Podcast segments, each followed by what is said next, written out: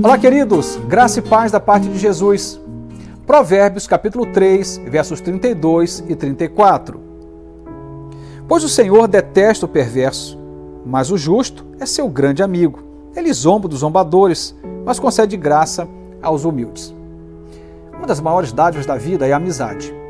Certamente aquele que tem um amigo encontrou um grande tesouro, algo precioso.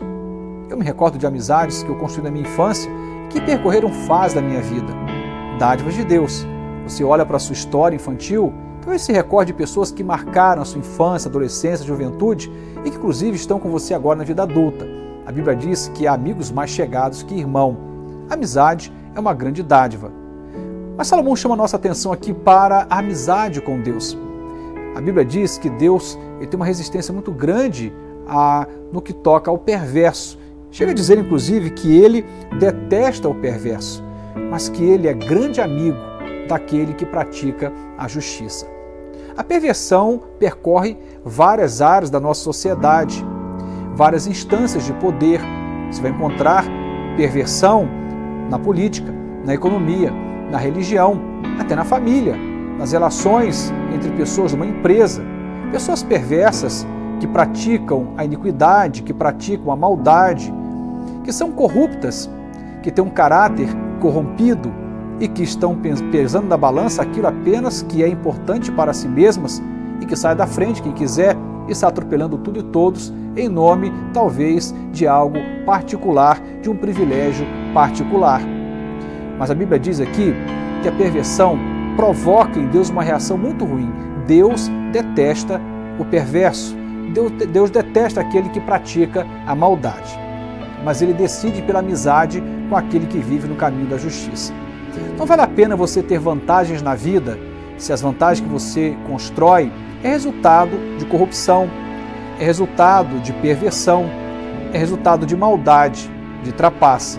Não faz sentido, porque no final da história, o que temos é um bem que não nos servirá para nos dar paz e vida plena.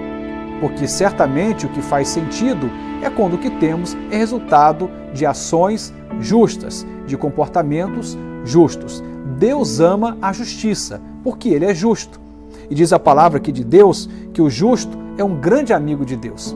Porque Deus tem no seu caráter essa justiça, ele vai celebrar a amizade com aquele que escolhe também ser justo. Não há vantagem alguma em conseguir qualquer benefício pessoal se o caminho que você tem que percorrer é corrupto, é um caminho perverso, é um caminho de mal. Mas ele vai adiante, vai dizer uma coisa interessante, está ligada a essa, a essa primeira a fração do texto, e vai dizer que ele, o Senhor, zomba dos zombadores, mas concede graça aos humildes. Uma das coisas que está na base a, da perversão, da corrupção, da maldade é a soberba. É a soberba. No entanto, a justiça anda de mãos dadas com a humildade. Aqueles que são justos também são humildes. Entenda que humildade não como a humildade estética, mas uma humildade de alma. O reconhecimento que cada um deve ter de si mesmo, de suas limitações, de suas incapacidades, de não passar por cima do outro, de entender que cada um que está diante de nós é o nosso próximo e a gente deve a esse próximo, de algum modo, amor, respeito, como disse há algum tempo atrás, generosidade e tantos outros princípios. Deus resiste aos soberbos, mas ele dá graça aos humildes. Ele zomba dos zombadores, mas ele dá graça aos humildes. O caminho da justiça e da humildade pode soar como fraqueza, sobretudo numa cultura que parece que estamos sendo treinados, trabalhados, não somente para superar a nós mesmos, mas sair atropelando tudo e todos em nome do sucesso, em nome do êxito profissional, em nome do ganho financeiro, em nome do acúmulo patrimonial. Parece que vale tudo, mas não no mundo de Deus.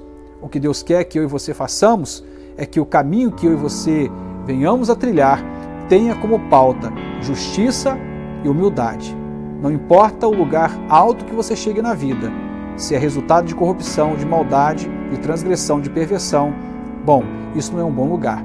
Certamente, será um trono erguido que vai ser destronado mais, mais cedo ou mais tarde, e você vai saber disto, e certamente será uma grande surpresa quando você descobrir que todo esse castelo que você construiu não passou de um castelo de areia, que não tem solidez, porque aquilo que é sólido tem que também ser justo e ser sinônimo de humildade.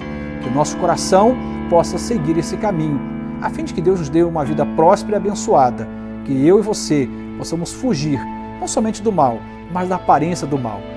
Que a corrupção, a perversão, a maldade seja excluída da nossa vida.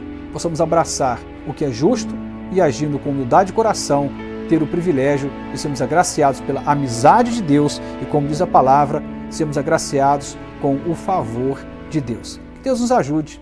Amém.